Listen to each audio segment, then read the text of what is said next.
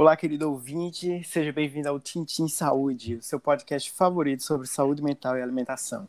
Meu nome é Luiz Eduardo e eu vou conversar com mais três colegas sobre esse assunto.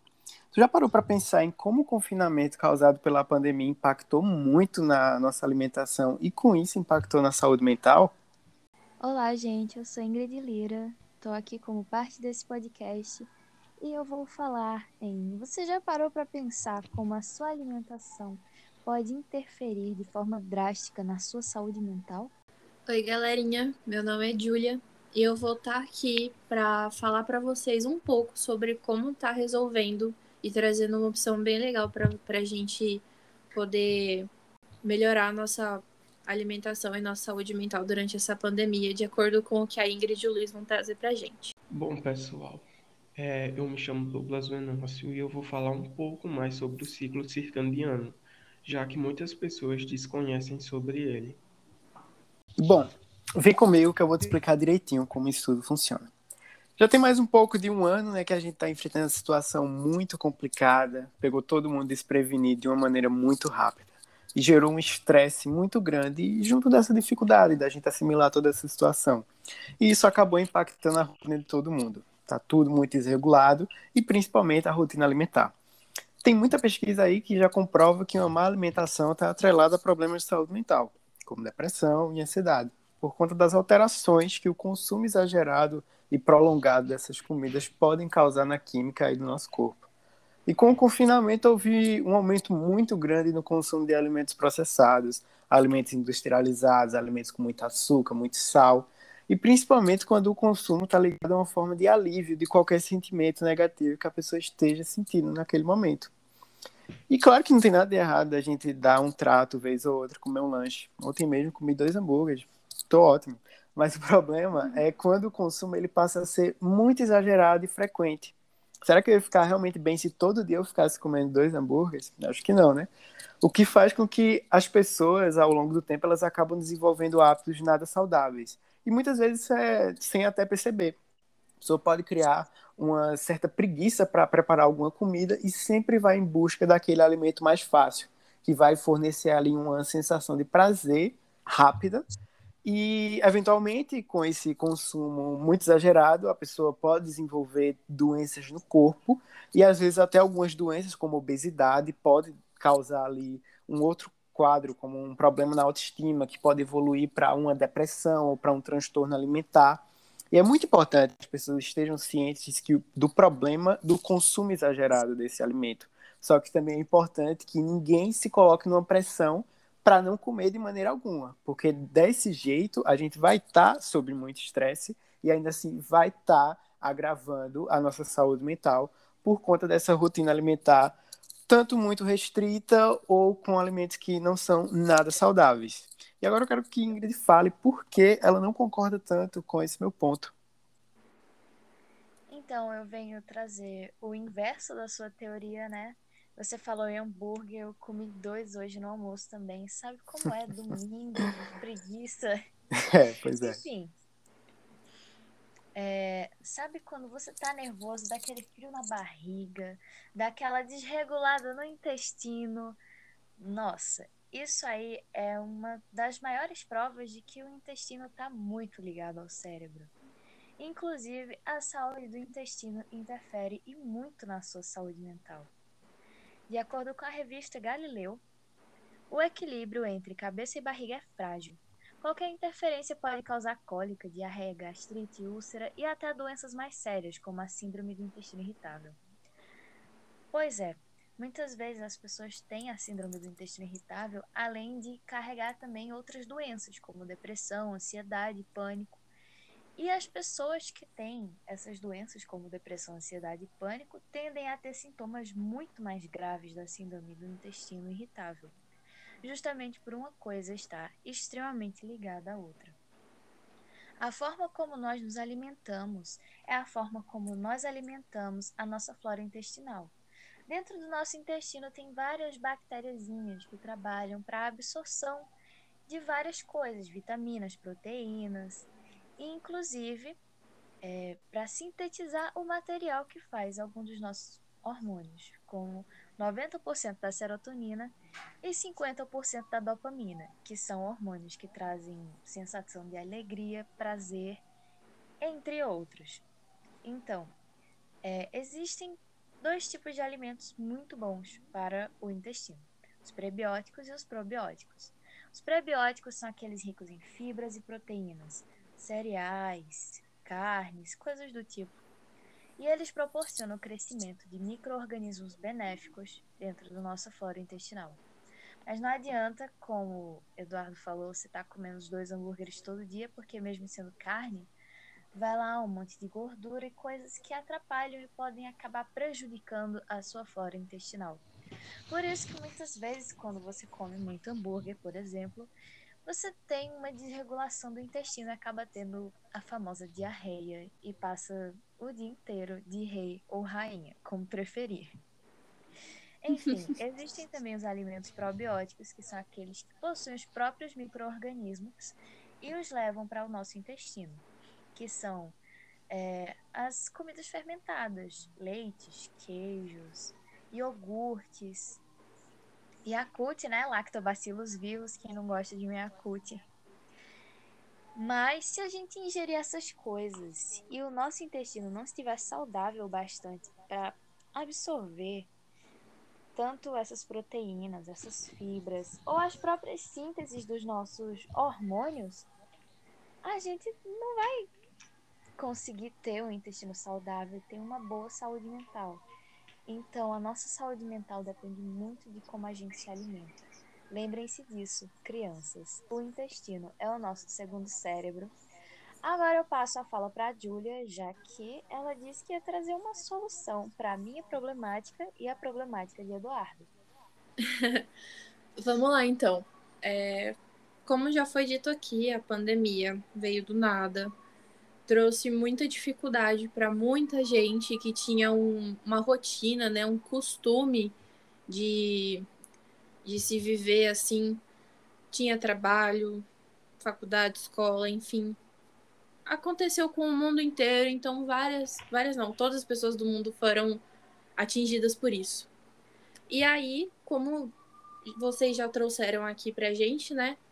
É, sobre essa parte de alimentação, como pode afetar a nossa mente, ou então como a nossa mente pode afetar a nossa alimentação, vai vir trazer um pouquinho sobre o que a gente pode fazer, né? Uma boa opção para a gente poder dar uma melhorada aí na, na nossa alimentação, no nosso dia a dia, seria começar a dar uma pesquisada, né, em, em pratos novos, culturas diferentes, conhecer um pouco do mundo, né? E trazer isso para nossa casa. Já que a gente não pode sair, a gente traz o mundo para nossa casa, mais especificamente para nossa cozinha, né? Para evitar um, aquela coisa de entrar só em alimentos processados ou só em uma mesma comida, né? Como, como o Luiz trouxe, a gente acaba ficando mal, come porque tá mal e fica mal porque tá comendo mal e vem aí pro lado da Ingrid que essa má alimentação é, ela afeta diretamente nosso cérebro por conta dos hormônios, né? E também, não só, só isso, mas a gente acaba ficando mais vulnerável ao corona, né? Já que a gente se, não está se alimentando bem e acaba ficando mais fraco, mais frágil.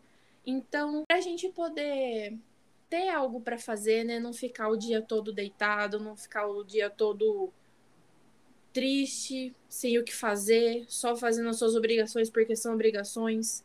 Então, trazer, né? Quando vai ao mercado, a gente compra algo mais diferente para se aventurar na cozinha, pesquisa receitas diferentes, né? Começa a, se divertir mais nessa parte, porque você vai estar tá, às vezes descobrindo um hobby novo, ou então tendo algo para fazer e inconscientemente vai estar tá se cuidando, né? Vai estar tá vai estar tá cuidando do seu corpo, da sua mente. Então é uma coisa bem interessante para a gente começar a fazer, pensar fazer, né? Vai ser muito, muito legal se a gente conseguir trazer essa, esse costume para nossa nova rotina, né? Esse novo normal que a gente está vivendo. E agora eu vou, vou passar para o Douglas, que ele vai falar sobre o ciclo circadiano. Acredito que muitas pessoas desconhecem sobre o ciclo circadiano. Bom, para quem não sabe, o ciclo circadiano é o período de 24 horas em que o relógio biológico interno mantém as atividades e os processos biológicos do corpo, como o metabolismo e o sono. Alguns desses fatores podem prejudicar o ciclo, como dormir tarde e os horários das refeições, levando a uma desregulação do relógio biológico e também o um aparecimento de sintomas de cansaço excessivo. A disfunção circadiana hormonal e os distúrbios provocados pelas alterações de horários no sono também podem influenciar o apetite e, consequentemente, a ingestão alimentar, o que favorece o desenvolvimento desses transtornos. Diante da situação atual que estamos vivendo, muitos cidadãos tiveram seus ciclos circadianos afetados devido à pandemia, prejudicando assim as suas rotinas diárias como por exemplo a alimentação. Diversas pessoas começaram a se alimentar mal, pular refeições e também a diminuição de alimentos saudáveis, segundo o estudo realizado pela Fundação Oswaldo Cruz. Alguns desses fatores podem estar relacionados ao estresse emocional e à mudança de rotina perante o lockdown. Em vista disso, é, aumentou o número de pessoas que optaram em comer alimentos industrializados, já que são mais práticos de realizar o preparo. É, isso ocorreu por causa do medo de sair de suas residências devido ao isolamento social. Bom, eu vou falar aqui de um exemplo que é sobre mim. Antes da pandemia começar, eu tinha um horário de acordar às 8 da manhã, tomar café às 9 horas, almoçar ao meio-dia e também jantar às 7 horas da noite. Quando a pandemia começou, isso desregulou o meu horário de alimentação. Eu comecei a dormir tarde e também a alimentar mal. Muitas vezes eu pulava refeições. E também isso prejudicou muito a minha saúde. Eu cheguei a emagrecer quase 4 quilos. Isso porque muitas vezes eu dormia de madrugada e eu acordava muito tarde, então eu não tomava café da manhã, eu ia direto para o almoço. Então eu tive que mudar um pouquinho esse meu hábito. Mesmo eu acordando tarde, eu ainda tomava café da manhã mas eu almoçava mais tarde ainda. Tinha dias que eu cheguei a almoçar às 5 horas da tarde e jantar quase meia-noite. Isso me prejudicava muito, porque quanto mais eu fazia esses hábitos, mais eu dormia tarde e mais eu estava cansado mentalmente. Então, gente, eu acho que uma coisa muito legal que a gente pode trazer para as outras pessoas nessa pandemia é a cozinha. Eu não sei vocês, mas eu adoro cozinhar. E desde o ano passado eu tenho cozinhado quase todos os dias em casa. É, nos primeiros meses deu bastante errado, né? Sabe, a pessoa erra aquela medida de sal, bota muito disso, muito daquilo, tá conhecendo novos temperos. Mas hoje em dia eu tô usando muito dentro da minha cozinha. Sal rosa, açafrão e muitos outros temperos naturais que são maravilhosos. O Sazon tá totalmente abolido da minha cozinha. E eu consegui umas receitas muito legais. Acabei fazendo coisas como sorvete de melancia com cobertura de limão, barca de abobrinha. E são coisas que parecem ser complicadas, mas são extremamente simples. Almoços assim para quatro, cinco pessoas que você faz em questão de 40 minutos. Então, eu deixo aqui o meu incentivo para que as pessoas é, consigam uma alimentação tanto mais barata, quanto mais rápida, quanto ainda mais gostosa e que traga uma saúde mental. Porque, assim, para você comer de um jeito saudável, você não tem que só comer coisas cruas e mal temperadas. Se a gente se aventurar, a gente consegue encontrar coisas muito boas e a experiência é realmente incrível. Eu vejo a mudança que foi desde o começo da pandemia até agora, quando eu finalmente consegui entrar nessa parte da culinária. Então a gente termina aqui o nosso papo sobre saúde mental e alimentação. Eu espero que você tenha gostado. E esse foi o Tintim Saúde.